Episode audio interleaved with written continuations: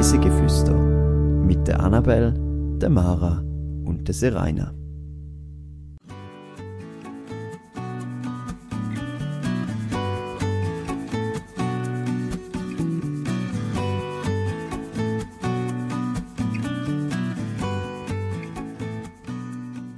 in einem Kloster, wo mit einer Kässpezialität aus der Region zu tun hat.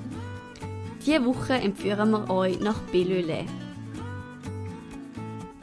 Herzlich willkommen zu einer neuen Folge auf Reisen durch die Schweiz und um die Welt. Und heute reisen wir mit der Mara. Hallo Mara. Hallo Annabelle. Und zwar reisen wir im Berner Jura. Bist du dort schon mal gewesen? Ja, ich bin schon mal im Berner Jura gewesen, aber ich bin ehrlich, ich bin noch recht jung gewesen. Wir haben das mal als Ferien gemacht. Mhm. Aber so richtig kann ich mich auch nicht mehr erinnern. Ich weiß einfach, dass ich schon mal in dieser Region in der Ferien bin. Okay. Kennst du den Käse Dedemuan?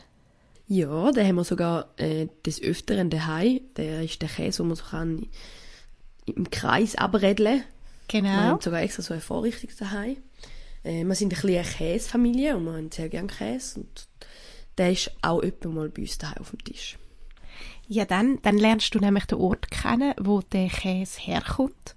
Weil ich bin in, sowohl in der Käserei gewesen, wie auch im äh, Kloster. Und tauchen wir mal in die Szene ein. Eintauchen. Mach die Augen zu und stell dir vor, du gehst durch ein Tor und kommst so in einen Park rein. Du laufst über eine Wiese und plötzlich lichtet sich so ein bisschen die Bäume und du siehst eine steinerne Wand. Die Wand gehört zu einem Kloster und es hat da so einen Burggraben rundum und du laufst einmal rundum. Du versuchst bei verschiedensten Türen hineinzukommen, aber leider wirst du daran gehindert. Wahrheit oder Glocke? Was ist es jetzt? Ich habe dir heute wieder mal Spiele wahr oder falsch mitgebracht. Und dafür habe ich dir drei Behauptungen mitgebracht, wo zwei wahr sind und eine ist gelogen. Mhm. Die erste Behauptung: Das Klostergebäude ist auch mal als Uhrenfabrik genutzt worden. Die zweite Behauptung: Das Kloster ist heute genauso reichhaltig geschmückt wie dazumal, das hat man alles wieder können aufbauen. Und die dritte Behauptung, als Zahlungsmittel von der Abtei hat sich der Détenu in seiner Region erwiesen, also man den können als Zahlungsmittel verwenden.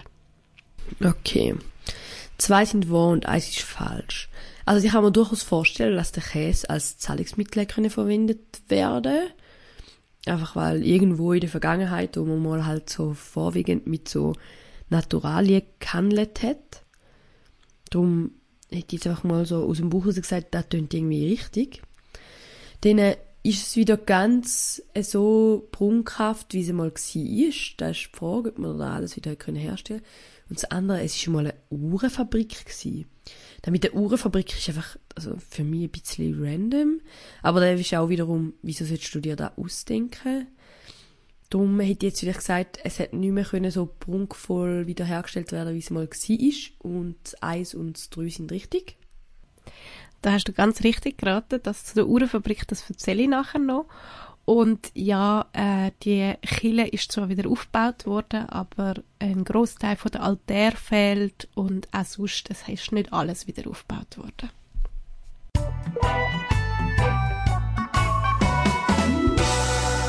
Zehn Fakten to go. Bellelay ist ein Ort im Berner Jura. Er liegt 931 Meter über Meer am Nordrand vom Mont La Sagne. Das Dorf ist von den Höhenzügen vom Jura umgeben. Das Kloster Bellelay ist eine ehemalige Prämonstratenserabtei. Bis 1798 hat das Kloster eine autonome Herrschaft innerhalb vom Fürstbistum Basel gehabt. Der heutige Bau der Klosterkirche Maria Himmelfahrt ist von 1708 bis 1714 vom Franz Beer nach ähm, Vorarlberger Münsterschema errichtet worden. In der Schaukäserei wird der Tetemois, eine Kässpezialität aus der Region, hergestellt. Tetemois ist ein Harthalbkäse und heißt übersetzt Mönchskopf. Sein Ursprung liegt im 12. Jahrhundert im Kloster Bellelay. Reis mit uns.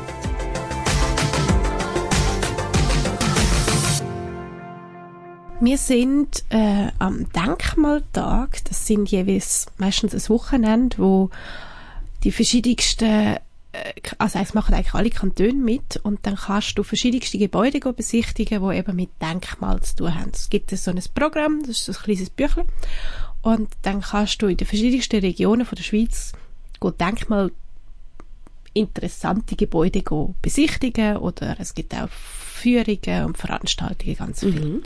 In dem Zug sind wir nach Bellelay gegangen. Und wir sind eben zu dem Kloster gekommen und in dem Guide, also in dem Büchlein ist gestanden, ja, man könne mit so einer App, wo man abladen kann, können wir so eine Tour machen und das Kloster erkunden. Und die App haben wir auch abgeladen. In der App steht aber nicht so viel, außer dass man sie erst öffnen kann, wenn man dann dort vor Ort sage. Aber wir sind dort rund um das Kloster rumgelaufen und haben einfach nur verschlossene Türen angetroffen. Und sie waren so ein bisschen irritiert gewesen, ähm, kann man gar nicht rein. Wie sieht das aus? Mhm. Und irgendwo an einer kleinen Tür haben wir dann irgendwo ein Schild gefunden, dass man im benachbarten Hotel, also im Hotel de Lours, so einen Badge kann holen, um in die Kirche reinzukommen. Und dann kannst du das erste Mal mit dem Audioguide dann die Tour so quasi machen, wobei der Audioguide mehr teilweise nur eine Ergänzung ist, im Sinn von, dass irgendein Kind sagt, ja, ich bin jetzt der Freiherr von und zu und so und heißen sie herzlich willkommen. Aber vor allem auch im Kloster inne hörst du dann zum Beispiel Tonaufnahmen von der Orgel und kannst dir das so auch ein kleines Bild machen. Also es ist kein klassischer Audioguide, würde ich sagen.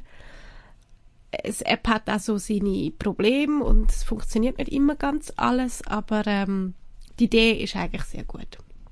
Für da haben da, also muss man für das zahlen oder ist das gratis? Äh, also rund um den Denkmaltag ist gratis gsi. Ich nehme aber an, und das habe ich jetzt aber nicht ganz genau angefunden, dass auch sonst Besuch mit keiner Führung ähm, frei zugänglich ist. Man muss einfach eben die Idee hinterlegen, wenn man den Badge geht holen. Ah, okay. Das Kloster hat auch noch so eine schöne Legende und zwar soll es und die Legende geht auf äh, das Jahr 1136 zurück und zwar sollte ein Propst von der Abtei Moutier Grandval äh, die, das Kloster gestiftet haben. Und zwar hat er auf der Jagd nach einem, E- nach einem Eber im Wald sich verirrt und ähm, hat dann geschworen oder das Gelübde abgeleitet, dass wenn er es heil nach Heim schafft, dass er dann ein Kloster stiftet. Und das hat geklappt. Er ist nach vier Tagen wirklich wieder heimgekommen und hat zurückgefunden. Und darauf soll das Kloster gegründet worden sein. Und äh, mit Belle, wenn man das übersetzt, heißt das eigentlich schöne Sau und ähm, hängt mit dem Ganzen zusammen. Wie wahr die Legende ist, ist eine andere Frage. Das Kloster selber hat im 18. Jahrhundert äh, eine Blütezeit erlebt ähm, und ist dann 1797 aber von französischen Truppen besetzt worden. Die haben das Kloster säkularisiert und wichtige, wertvolle Mobiliarsachen verkauft. Und auch wenn Kirche dann ähm, wieder aufgebaut worden ist, man merkt, dass sie mal äh, ausgeräumt worden ist und äh, dass sie mittlerweile zwar saniert ist, aber dass eben, dass es sehr neu aussieht, auch wenn man versucht hat, das Alte wiederherzustellen. Es hat die, das Kloster hat einmal ein Zwiebeltürmchen gehabt und die sind 1801 abdeckt worden, um das äh, Metall können zu verkaufen und auf das hin sind dann die Doppeltürme zerfallen. Es gibt mittlerweile so ein kleines Modell ähm, im Garten, wo man kann anschauen kann und es sind jetzt halt einfach einfache, normale Türme mit Dach. Im 19. Jahrhundert ist dann das Klostergebäude zuerst zu einer Uhrenfabrik gemacht worden. Danach hat man eine Brauerei und schließlich hat man sie als Glashütte gebraucht. Also das Kloster und das Klostergebäude hat schon sehr viele verschiedene Verwendungszwecke gehabt. Vor allem eben, weil es nach der französischen Besetzung einfach nicht mehr sehr prunkvoll war. Also es hat schon viele Leute dürfen äh, beherbergen, unterschiedlichste Leute. Genau, definitiv. Die unterschiedlichstes dort drinnen gemacht haben. Genau. Das ist schon noch spannend, wenn einmal Räumlichkeiten so verschieden genutzt worden sind. Ja, definitiv. Vor allem eben, es sind nicht nur Menschen beherbergt worden, Kille hat zeitweise auch als Stall und Schüne dient. Also müssen dort dann auch Tiere drin sein. Oh, da hat der ursprüngliche Klosterbauer sich ein bisschen wehtun im Herzen, zum sehen. Das kann ich mir gut vorstellen. Dass die Kirche als Stall verwendet worden ja. ist. Insgesamt hat sich dann eben das Gebäude in sehr verschiedenen Stadien vom Zerfall befunden und 1891 hat der Kanton Bern das Ganze aus einer Konkursmasse für 150.000 Franken erworben. Dann ist die ganze Anlage als psychiatrische Klinik gebraucht worden vom Hôpital de Jura Bernois dass äh, die psychiatrische Klinik ist jetzt auf Ende 2021 geschlossen worden. Was jetzt genau alles passieren wird, das ist noch nicht ganz klar. Ähm, aber die Idee ist schon, dass es wieder ein Ort von der Begegnung werden und wahrscheinlich mit Veranstaltungen dem Ort wieder ein bisschen Leben eingehaucht wird. 1956 ist die Klosterkirche für 600.000 Franken restauriert und wiederhergestellt worden. Es hat in dieser Kille sechs oder acht Altäre gehabt. Ich bin jetzt gerade unsicher. Aber es hat recht viele gehabt. Die hat man nicht mehr hergestellt, aber man hat zwei ähnliche äh, aus der gleichen Stilepoche äh, erworben aus einer anderen Kille und die stehen jetzt drin. Und sonst müsst ihr euch wirklich eine weisse Kille vorstellen mit wenig Schmuck, äh, ein riesen Raum, also das Gitter hat man noch, die Abtrennung und eben die zwei Altäre und das wäre es dann auch etwa. Ja, es ist ja noch äh, gern so. Also, das ist jetzt ein spezieller Fall, weil es halt so ausgeräumt worden ist von, von einer anderen Kultur oder von einem Feind halt.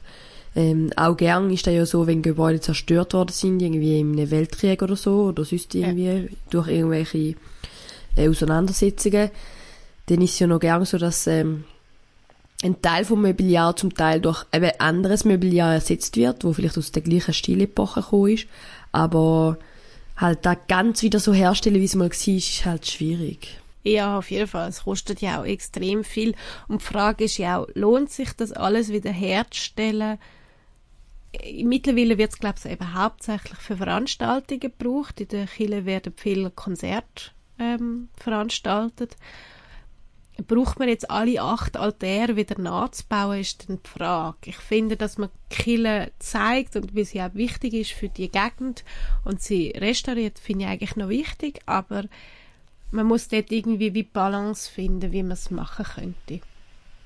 Ja, und es ist ja wie auch auch ein Teil von der Geschichte, wenn man eben zeigt, dass da eben nicht mehr da ist. Genau, ja. Sie haben auch überall verteilt so ähm, Tafeln auf Französisch und Deutsch, ähm, wo die Geschichte oder eben auch all die verschiedenen Stadien gezeigt werden und mit Bildchen versehen. Also man sieht zum Beispiel auch, wie die Kille eben zwischenzeitlich ausgesehen hat. Angeblich haben die Mönche oder Chorherren aus äh, Bellelay den Käse Detemoine erfunden. Und zwar heißt Detemoine übersetzt Mönchskopf. Und wenn du dich an die Etikette kannst erinnern, dann siehst du drauf auch zwei, glaube ich, Mönche.